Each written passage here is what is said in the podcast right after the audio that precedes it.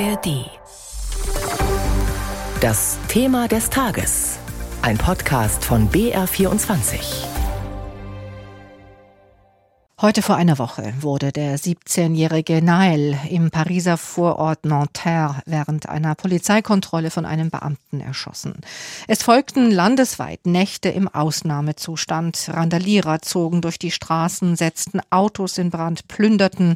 Auch das Haus eines Bürgermeisters wurde angegriffen.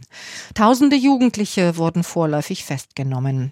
Im Thema des Tages wollen wir jetzt auf die Ursachen für die Wut der Menschen schauen, und zwar mit der Historikerin und Politikwissenschaftlerin Professor la Croix von der Universität Sorbonne. Aber zunächst der Blick auf aktuelle Entwicklungen in Paris. Dort hatte nämlich Präsident Macron heute mehr als 200 Bürgermeister und Bürgermeisterinnen zu Gast, die besonders von den Krawallen betroffen waren. Über den Inhalt der Gespräche berichtet jetzt Julia Borutta. Es sind die Bürgermeister und Bürgermeisterinnen selbst, die mit ihren Handyaufnahmen die ersten Bilder aus dem prächtigen Saal im Élysée nach draußen zu den wartenden Journalisten befördern. Darauf Macron im Hemd und mit Mikro in der Hand, der versichert, man muss vorsichtig sein, aber ich denke, der Höhepunkt der Krawalle liegt hinter uns. Wir wollen alle, dass jetzt die republikanische Ordnung wiederhergestellt wird. Das ist die erste Priorität. Und dann möchte ich gemeinsam mit Ihnen eine tiefschürfende Antwort finden. Eine Antwort auf 240 beschädigte Schulen, Kindergärten und Bibliotheken, auf 1000 zerstörte Geschäfte, Dutzende ausgebrannte Busse und Tausende angezündete Autos. Eine Antwort aber auch auf Frustration, Wut und das Gefühl, ausgegrenzt zu sein. Macron sagt, wir werden nicht die ewig gleichen Rezepte hervorkramen können, um eine angemessene Antwort zu finden, selbst wenn das Schlimmste vorbei sein sollte. Ich will nicht so tun, als sei dies nur eine Klammer der Geschichte. Wir müssen gemeinsam Antworten finden, die auf der Höhe der Ereignisse sind. Das Treffen ist auch eine Form des Mea culpa, denn Macron hatte die Bürgermeister und Bürgermeisterinnen zu Beginn seiner ersten Amtszeit aufgefordert, an Vorschlägen zur Entwicklung der schwierigen Viertel mitzuarbeiten. Diese Vorschläge hatte er dann aber sang- und klanglos in der Schublade verschwinden lassen. Julia Berutta über Präsident Macron und sein Treffen mit Bürgermeistern und Meisterinnen der Gemeinden, die von den Krawallen besonders betroffen sind. Und jetzt wollen wir analysieren, warum die Gewalt so ausgeartet ist und warum sie wieder vor allem von Jugendlichen aus den Banlieues ausgeht. Zugeschaltet ist dazu die Professorin Hélène Mia de la Croix. Sie ist Historikerin und Politikwissenschaftlerin an der Pariser Sorbonne Universität. Hallo, ich grüße Sie. Guten Tag, Frau Sundmecker. Frau Delacroix, es sind vor allem junge Menschen, im Schnitt 17 Jahre alt, deren Wut sich jetzt allnächtlich in brutaler Art und Weise entladen hat. Woher kommt diese unglaubliche Wut? Ich glaube, es gibt zwei Ebenen. Es gibt die unmittelbare Wut, die ausgelöst worden ist durch äh, diese wie Sie sehen, Ermordung eines Jugendlichen, der am Steuer eines Autos saß und äh, erschossen worden ist. Und es gibt eine tiefere Wut und ein Zorn, der so äh, die ganze Zeit schwelend ist und dann ausgebrochen ist. Und diese Wut hat viele Ursachen. Ähm, einige Ursachen kann man sehr wohl nachvollziehen, andere sind eher psychologischer Natur. Die ganzen rationalen äh, festzustellen sind selbstverständlich wirtschaftlicher Natur. Äh, in diesen Vierteln äh, gibt es mehr Armut als anderswo, gibt es mehr Arbeitslosigkeit als anderswo. Aber es gibt auch soziale äh, Phänomene, die äh, äh, auch mit einer äh, sagen wir mal, Entfernung von der Kultur zu tun hat.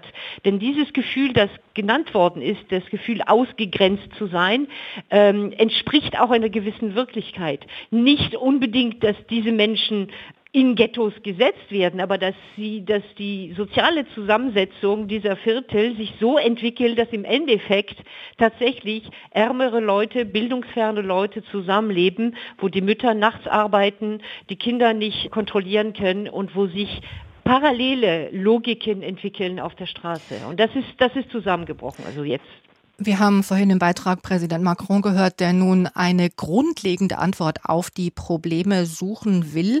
Hat denn die französische Politik bislang noch nichts gelernt? Denn es ist ja in Frankreich kein neues Phänomen oder ist es einfach eine gescheiterte Integrations- und Wirtschaftspolitik?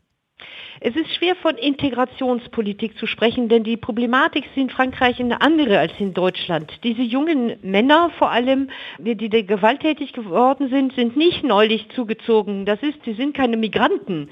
Das sind Kinder und Enkelkinder von Zugezogenen. Selbstverständlich hat es Migration gegeben, aber der Großteil sind Leute aus den ehemaligen Kolonialreich, aus den französischen Kolonialgebieten, so dass die meisten auch Franzosen sind. Das, das sind keine Fremde, die zugezogen sind. Insofern ist die Frage der Integration, wenn man ihnen sagt, sie sollen integriert werden, dann werden sie sagen, ich soll nicht integriert werden, weil ich Franzose bin und hier geboren wurde. Insofern ist es eher eine Frage des Teilens einer gemeinsamen Kultur und vor allem einer, ja, der Bildung einer äh, gemeinsamen, eines gemeinsamen Vertrauens in die, in die Republik. Was Sie angesprochen haben, und das ist wichtig, das ist die Tatsache, dass die, dass diese jungen Leute nicht nur so frustriert sind, sondern wirklich den Eindruck haben, schlecht behandelt zu werden. Und das ist ein weiteres Problem, das tatsächlich in der französischen Bevölkerung weiterhin besteht, nämlich so ein schwelender Rassismus, äh, den man auch objektiv feststellen kann auf dem Arbeitsmarkt,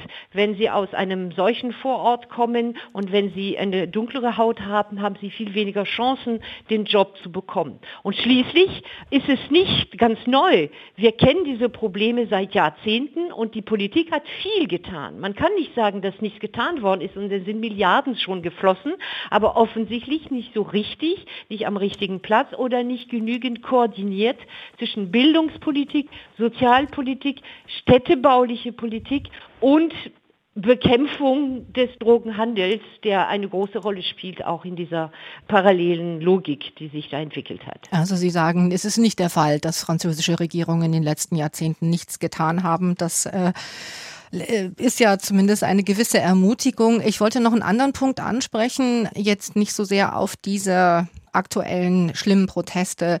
Aber im Ausland bekommt man oft den Eindruck, dass sich die Menschen in Frankreich ständig gegen irgendwas auflehnen und ihren Unmut auf die Straßen tragen, wenn jetzt auch nicht in dem Ausmaß wie in den vergangenen Tagen und Nächten.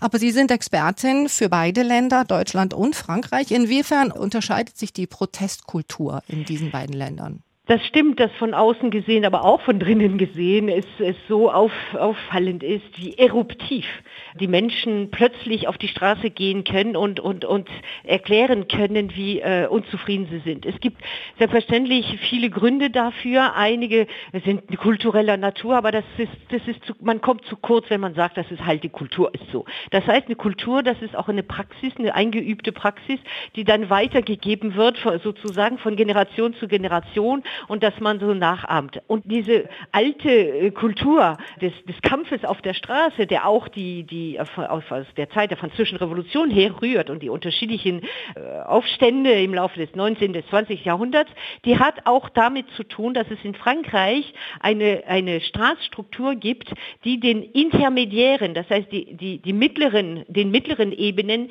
wenig Gewicht gibt.